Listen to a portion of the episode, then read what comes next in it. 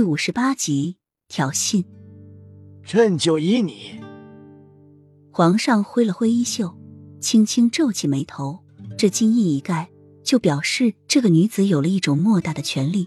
不过，他也说过，他不会拿着圣旨做出什么大逆不道的事情，相信他也不会去做。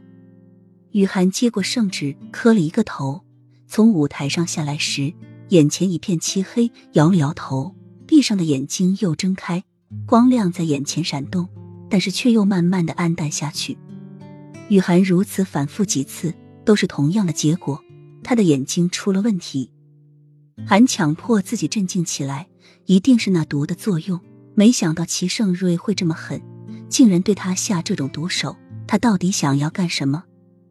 台下的人依旧在把酒言欢，意犹未尽的回味着刚才的舞蹈和绘画。本来两脸铁青的莫丞相也满脸笑容，意气风发的喝着其他大臣敬的酒。刚才的阴霾一扫而光，其他的王爷象征性的向齐盛瑞表示祝贺，齐盛瑞却垂着眼帘，抿着嘴唇，锐利的目光在各位王爷虚伪的面孔上扫了一眼，轻轻的回忆一笑，表示接受。瑞王妃，你没事吧？幸而扶住雨涵摇曳的身体。瘦削的瓜子脸上，一双狭长的丹凤眼中闪耀着恶毒。雨涵强迫自己镇定起来，使劲的眨眨眼睛，眼前又恢复了一点光亮。